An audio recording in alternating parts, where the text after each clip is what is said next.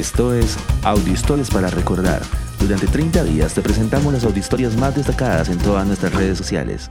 Hoy presentamos Ana Frank, símbolo del holocausto judío. El diario personal de la niña alemana de ascendencia judía Annelies Marie Frank registró los afanes y sufrimientos que los judíos experimentaron por parte de la Alemania nazi durante la Segunda Guerra Mundial. Junto con su familia habían huido hacia Holanda pensando que las restricciones y los castigos no los alcanzarían, pero allí también llegó el terror del régimen. Fue así como se vieron obligados a esconderse durante dos años en un refugio improvisado en una fábrica.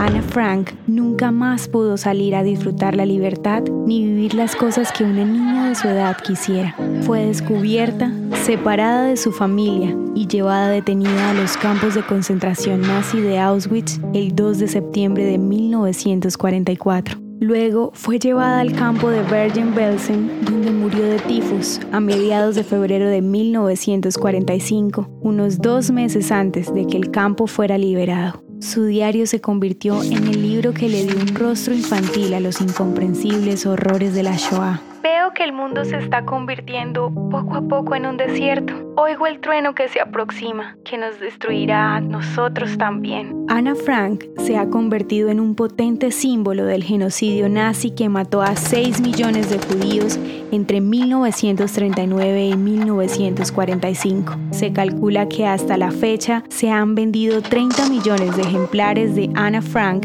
el diario de una niña.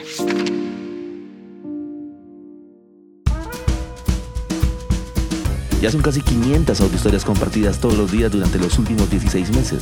Recuerda que puedes unirte a nuestros grupos de WhatsApp y ayudarnos a compartir esta audiohistoria con tus amigos. Este proyecto es realizado por Philos Project.